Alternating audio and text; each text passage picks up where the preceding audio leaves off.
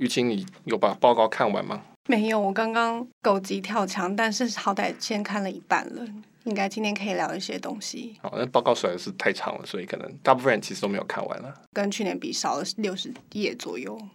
我已经忘记了，我觉得每一年看到那个分量都有吓一跳，然后之后就忘记了，然后所以他只要一出来，又兴冲冲的打开一看，就发现啊，又是又是两百页、三百页。人类遗忘能力还是很强。对，真的。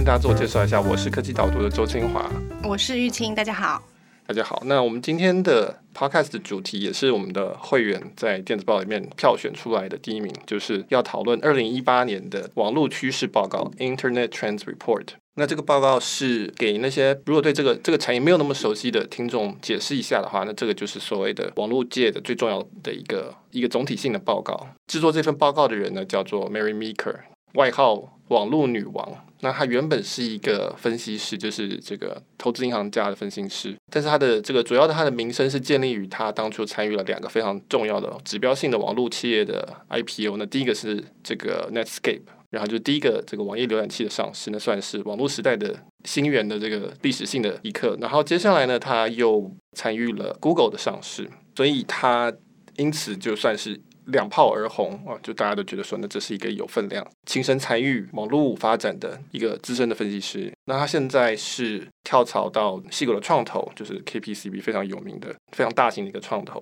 不过他从很久以前就在发年度的网络趋势报告，所以我已经不知道今年是第几年了，就二十年了吧？二十年了。所以每一年到这个时候，大家就会来看一下，说，哎，网络女王对于网络趋势的总体性有什么样的见解？对网络事业重要性一直越来越明显嘛，所以它的那个讨论程度一年也比一年来的高。对，其实你如果看今年的报告，你就会发现这几年的报告，其实你都发现它越来越胖。我们刚刚讲的有。两百页、三百页，前几年更夸张，今年稍微少一点。那可是你如果仔细看的话，其实有很多的部分段落其实是总体经济的东西，就业率啊、房价啊，或是城市发展啊，或者有时候会讲到所谓的第三世界国家的一些经济的状况。其实不是非常狭义定义的网络业，这是这个报告的一个困难之处，就是说它现在今天已经没有什么很明确的叫网络业了，什么东西都是网络业，什么东西都联网，所以你可以说什么东西都可以纳进来，那这样这报告就没有什么意义了。那你如果又狭隘的定在说那种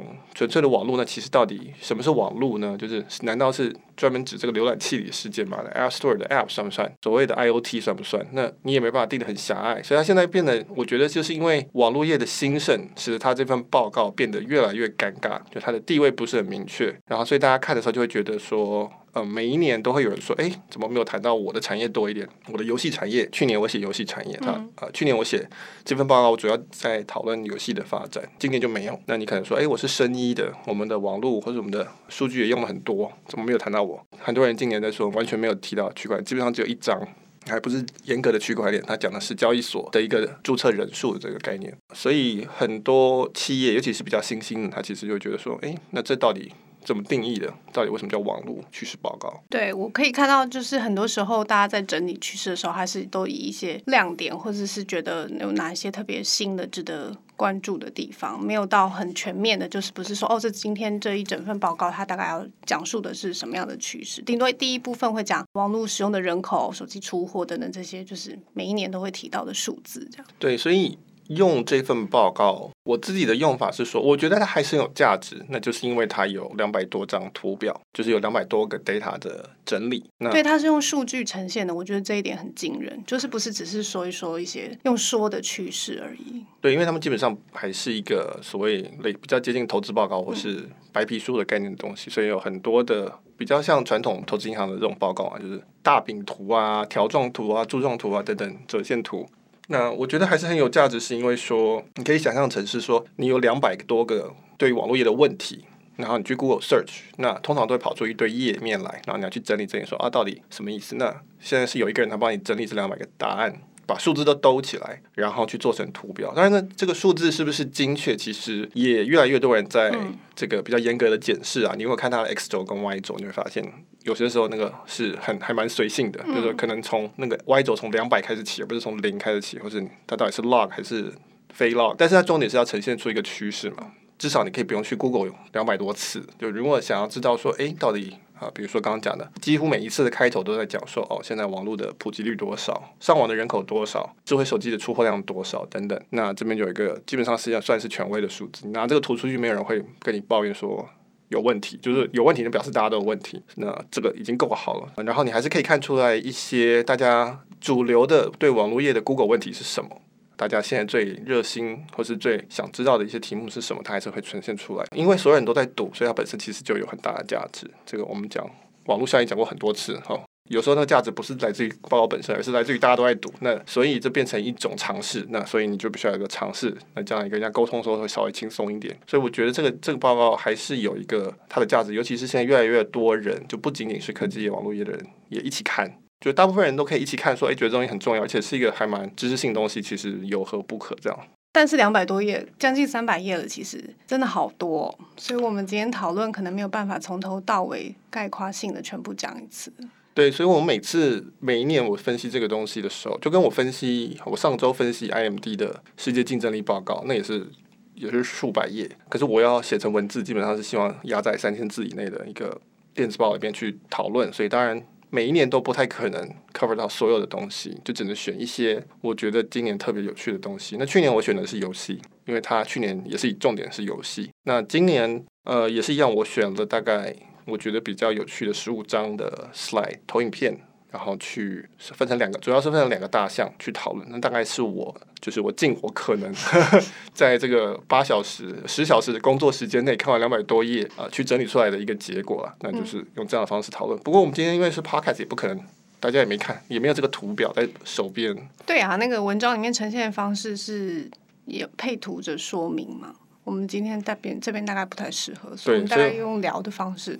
对，所以我们大概只能用聊的方式来讨论这个报告。我想到的一个方法就是说，我们两个各选我们觉得比较有趣的投影片，可能各一个人选两片两个投影片，那我们来讨论到底这个有什么代表性的意义。好，那就从你开始。我不是网络趋势观察家，所以我看的东西都比较偏跟我自己工作或者是跟个人稍微相关性比较高的。所以第一个其实蛮有反应的部分，应该是前面有一段讲那个订阅制的部分，订阅制的购买已经变成是。慢慢开始变为一种主流的，基本上是现在美国很流行的一个购买的方式。然后各种服务它都可以采用订阅式的方式。突出的一点是说，以前的人，以前的企业在评估广告的效果的时候，他们可能是点击率、曝光率这样子在计算的。但是订阅制出来了以后，你就可以算一个顾客在你这边的终身价值嘛。所以他们现在已经开始转换说，哎，我要怎么样去衡量说这个广告的效果或者是企业的效果的时候，他是会用呃 lifetime value 来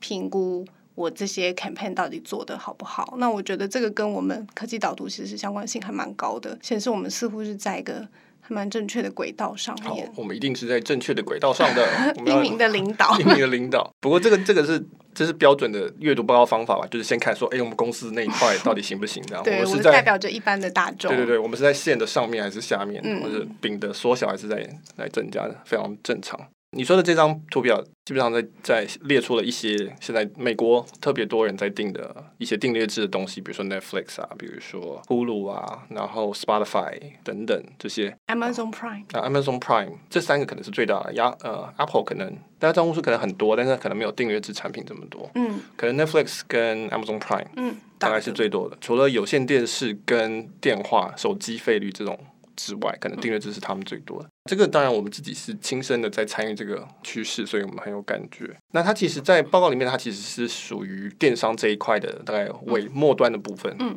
就是在讲说这个现在正在进行式是往付费这个方向去走。购买的方式改变，就是以前是单次，现在变成订阅制的，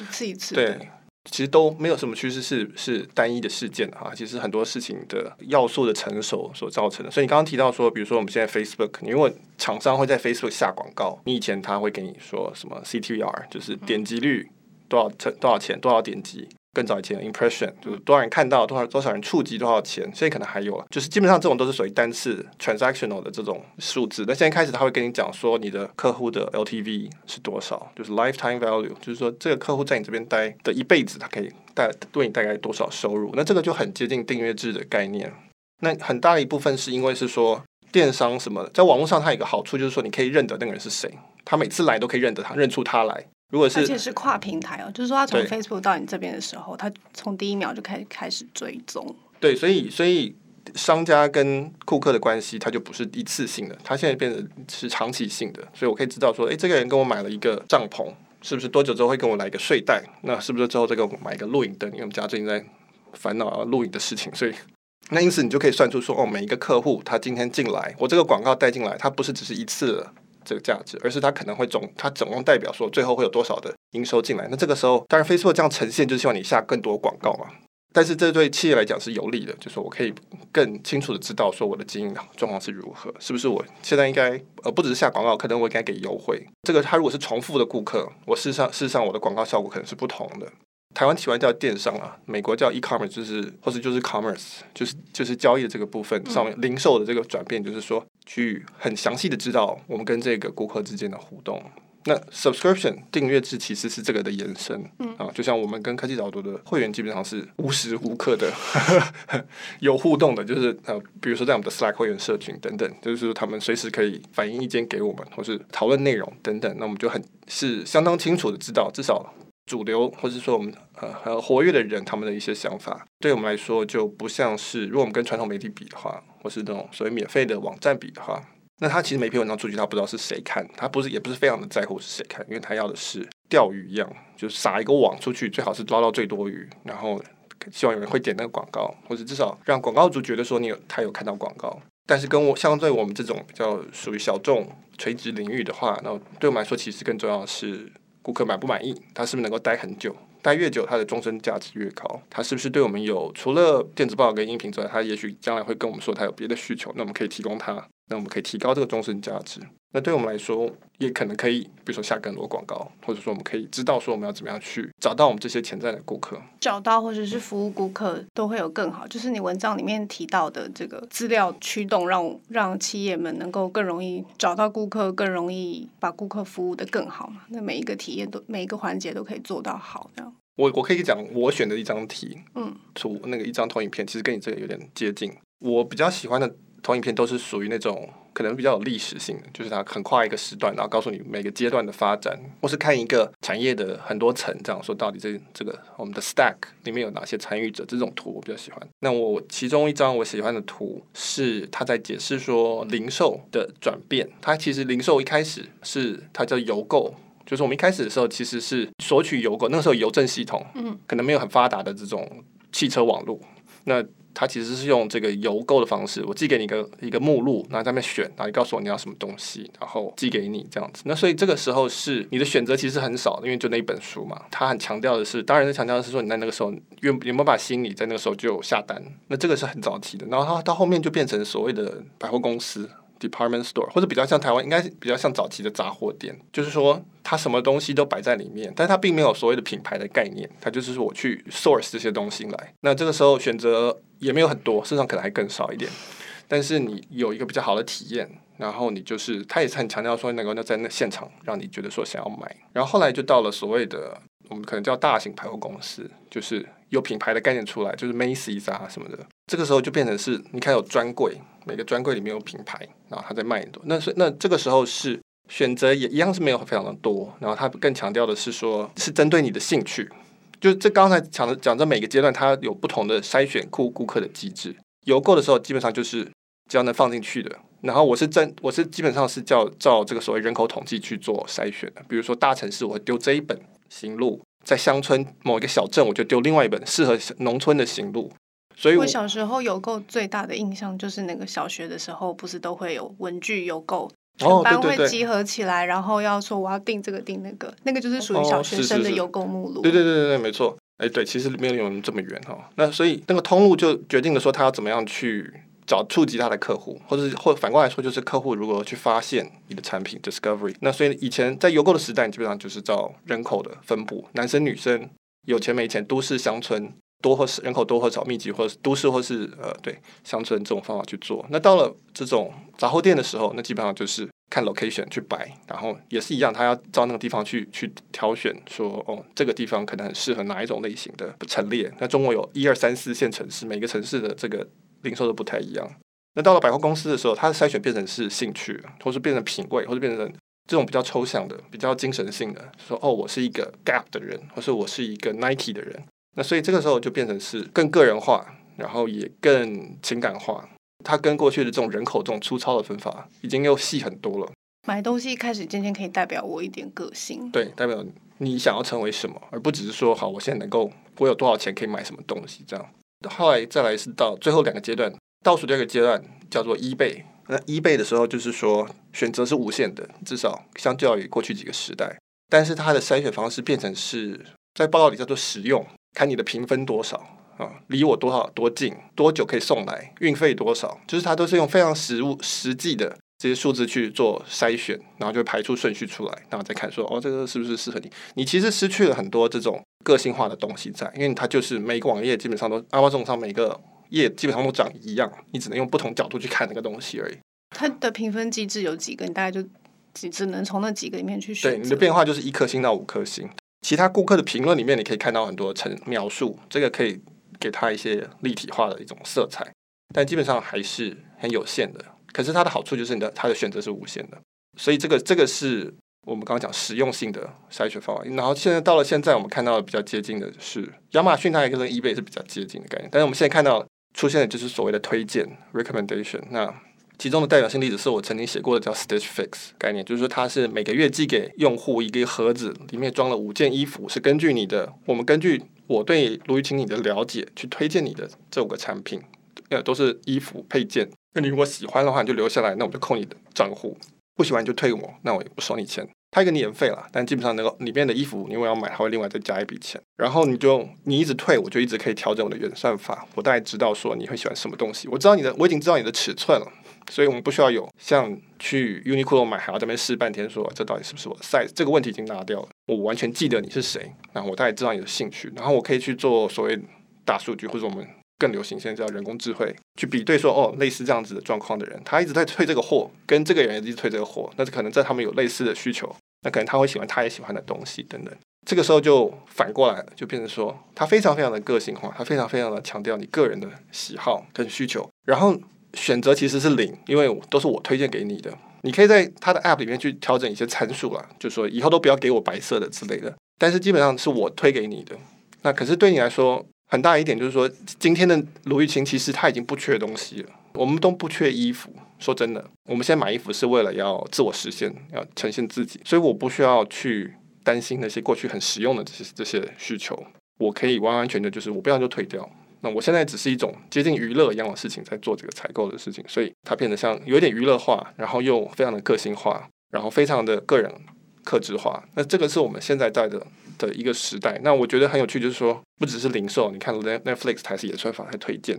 你在看 Netflix 的时候，你基本上不是像去电影院去看那个今天是演什么，或是我们以前看电视的那个节目表，说哎这这礼拜的几点钟会演什么的这种选择有限，然后我们去找这个事情，而是说他推荐给我们，然后我们从里面去挑。他如果推荐不好是他的问题，嗯啊，而不是说电视台要去找说哪些节目是最多人会有兴趣去看的，去做那节目。这个这个概念都反过来，可能也回到订阅制，就是说订阅制是这个。趋势其中一种就是我们说，我们就是我们去发出这个 signal，说我们是想要服务这样子的人，但是就只有这样子的人，这一群小众。那如果你对这有兴趣，我们会好好的服务你。那我们希望你满意，因为你不满意你就会走嘛，你就不会付钱给我们。但是我们也没有付服务所有的人，因为其实现在有很多免费的资讯可以看。但是我们就是希望服务我们那一小群对这种议题特别有兴趣的人。那我觉得这个概念或者这个切分方式，我觉得，然后以及去理解说，哦，我们现在他是怎么样去筛选客户的这个发展，我觉得是蛮有启发性的。这个客户某种程度上说很很幸福嘛，你都不需要去思考最适合你的东西，都会一直不停的送到你前面。他其实里面举了蛮多例子，就顾客怎么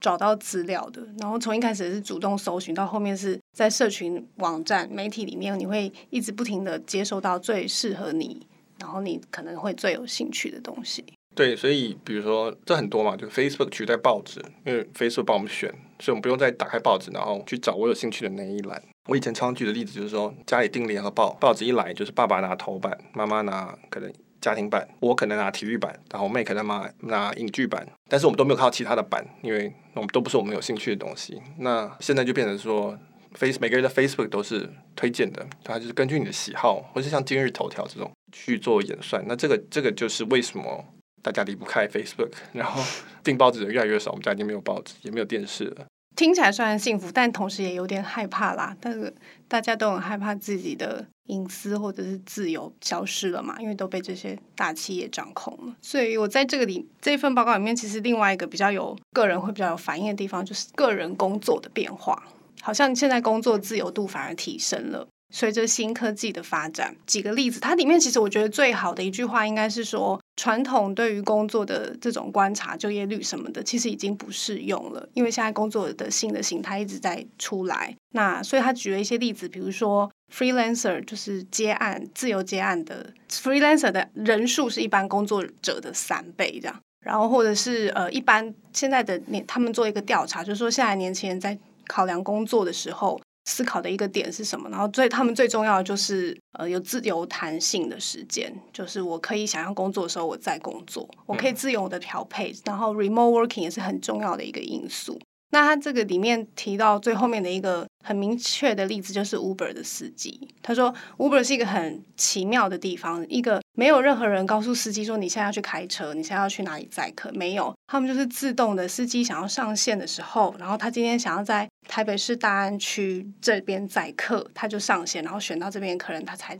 他才工作。他想下线的时候，他就下线。这样的状况下面，就变成是我们过往对工作的定义，可能都会开始被颠覆了。我觉得还是很多人现在在害怕这个观念。嗯，我我可以理解啊。那我也不敢说我自己是不害怕，只是说，只是说，因为我可能已经创业这么久了，就已经没有那种感觉。就是说，呃，我说害怕，就是害怕是说所谓的没有真正的工作这回事。就是我们还是会觉得说，人应该要有一个正当工作，要有一个稳定的会持续发生一个稳定的工作，然后是一个被一个企业所聘雇。然后名片上面是有一家公司，然后有一个很明确的职称是说哦，我可以跟人家对应，人家就知道说哦，你是产品经理，那你是行销副总，你是什么什么，大家可以呃理解说这样子要怎么去相处等等。对，所以你刚刚提到的这种数据，劳工数据，我们看到很多劳工的数据都会讲说今年就业率多少，今年失业率多少。我上礼拜写 IMD 的这个报告，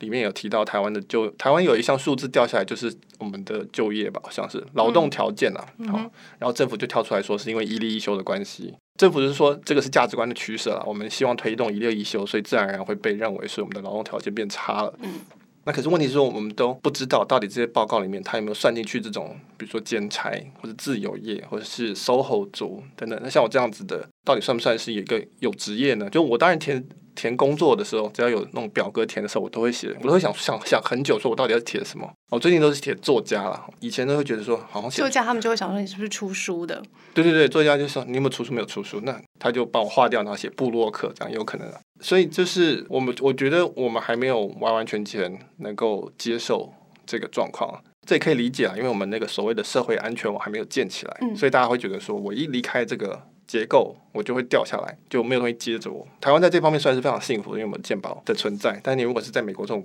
地方，你如果没有一个很稳定的收入，你马上就要想说你的保险是怎么办？万一生病了怎么办？我们这个这个趋势是在发展中。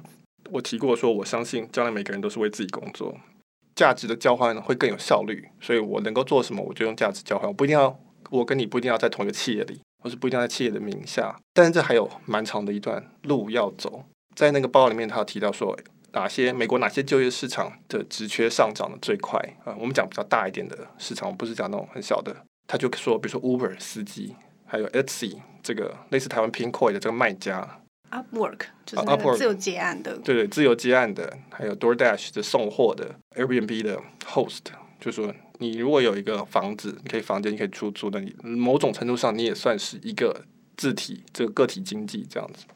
那可是大家不会觉得那是正经的工作，嗯、我靠，肯定会觉得说，哎、欸，这到底算一个工作吗？就是说，这这样子好吗？还是用兼差的角度在看啊，就是在正经的工作外面的一个类似 side project，或是对。那如果你是一个，比如说软体工程师，或是你是 AI 数据这种。炙手可热，非常需要你的这种领域的话，就完全没有这种问题嘛。就是你很你很放心的去做这个自由接案的人，你也可以很放心的去交换你的，或是去帮你为你的技术喊价。这个市场是很清楚的，可以可以可以满足你。但那如果不是这样子的职业，你就会很担心说，到底啊、这个市场会不会消或者消失？会不会忽然被政策给推翻掉？那会会不会是我没有办法跟所谓的企业竞争，因为不符合法规，或是我没有缴那些税等等？所以这有很多结构跟法规上的问题要去调整。可是趋势上当然是往这个方向走了，就是说，其实并没有任何自然的原理要规定说人必须要为一家企业工作的。我们聊过蛮多次，就是这阵痛期应该是会非常的剧烈的。对，这转型的阵痛期会非常剧烈，嗯、最终结果可能比较好，大家可能就会工作，不但有收入，然后也会有自我实现。就是换句话说，你可以做一些你有兴趣的事情，而不是说你在工作的时候很花很多时间在去度过它。就我我我以前的工作有很大一部分时间就是在很琐碎的东西或重复性的东西，不是因为公司怎么样，就是他也不是要欺负我，而是说这公司的性质就是这样子。嗯、那很大一部分我的薪水的价值就来自于我可以做这种事情啊，我能我能够忍受。我记得我那时候写过说，很多人会抱怨说，哦，我的工作各方面都很好，薪水也很好。就是太无聊了，这一点是缺点。那我就心里会在心里面想要回答他说，不是这样子的，你把这个因果倒反了，是因为你工作很无聊，所以公司要付很多更多的钱，你才会愿意留下来做。他要用金钱来弥补精神上的一种折损。如果你是一个非常有自我实现、非常开心，然后有很有符合你的兴趣跟所长的工作，那这叫艺术家哦。那他的薪水通常都不怎么好，因为是某种程度是在服务他自己嘛。对，因为很多人都愿意做。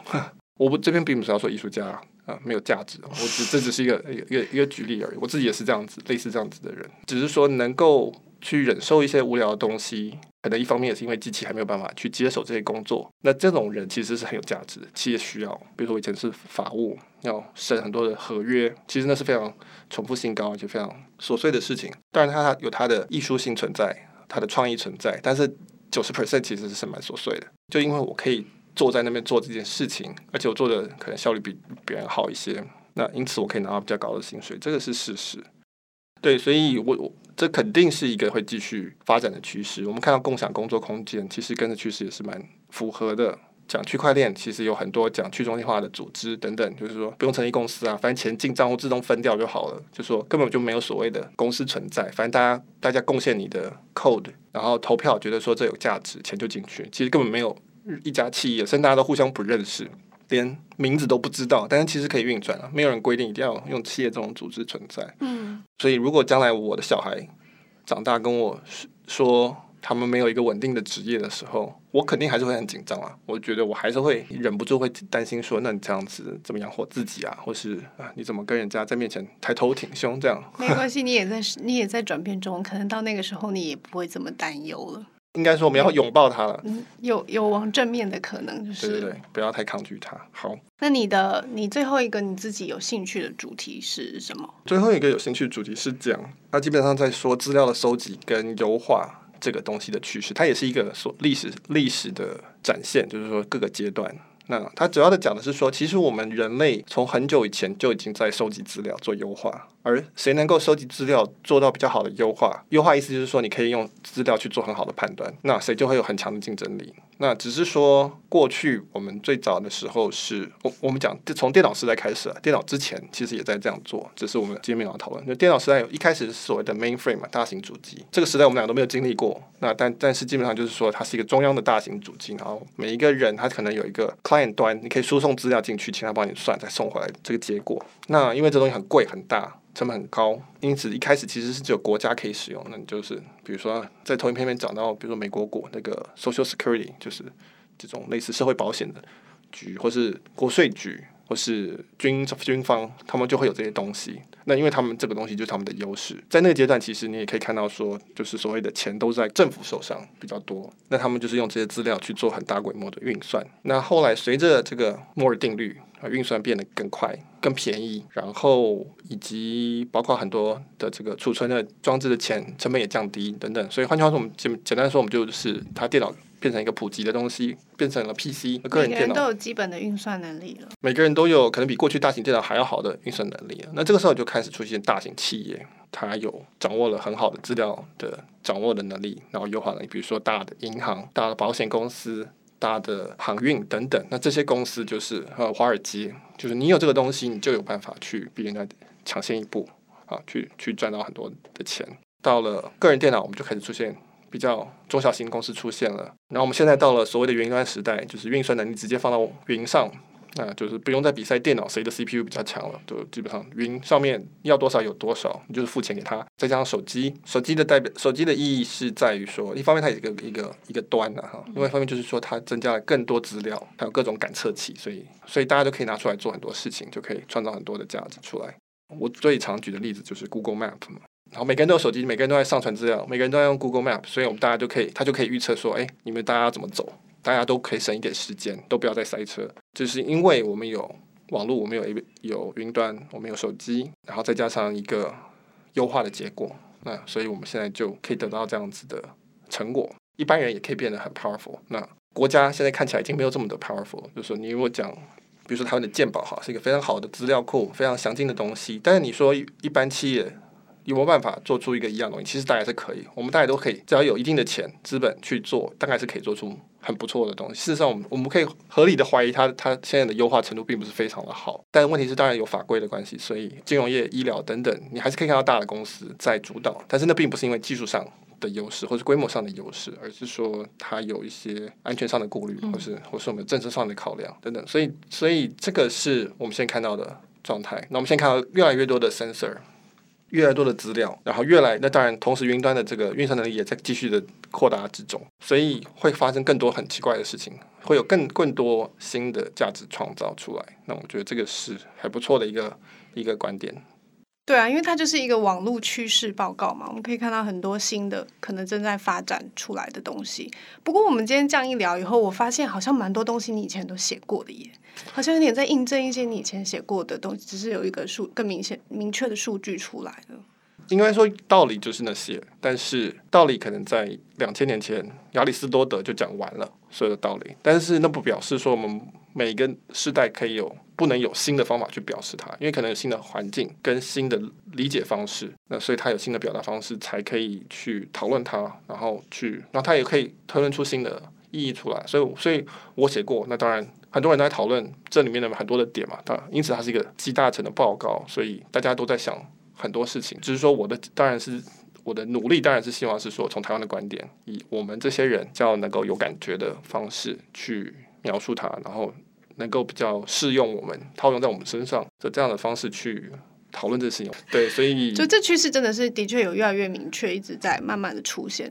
对对对，所以有有有很多东西我们大概是可以看有信心的预测的。电脑运算会越来越便宜，上网的人会越来越多，因此流动性会越来越高。那因此传统的组织的绑数的能力会越来越低。那我们可以知道大家都可以预测出来的事情，但是到底会发生出多大的变化，其实可能是大家都无法预测的事情，以及是什么样情况的的变化。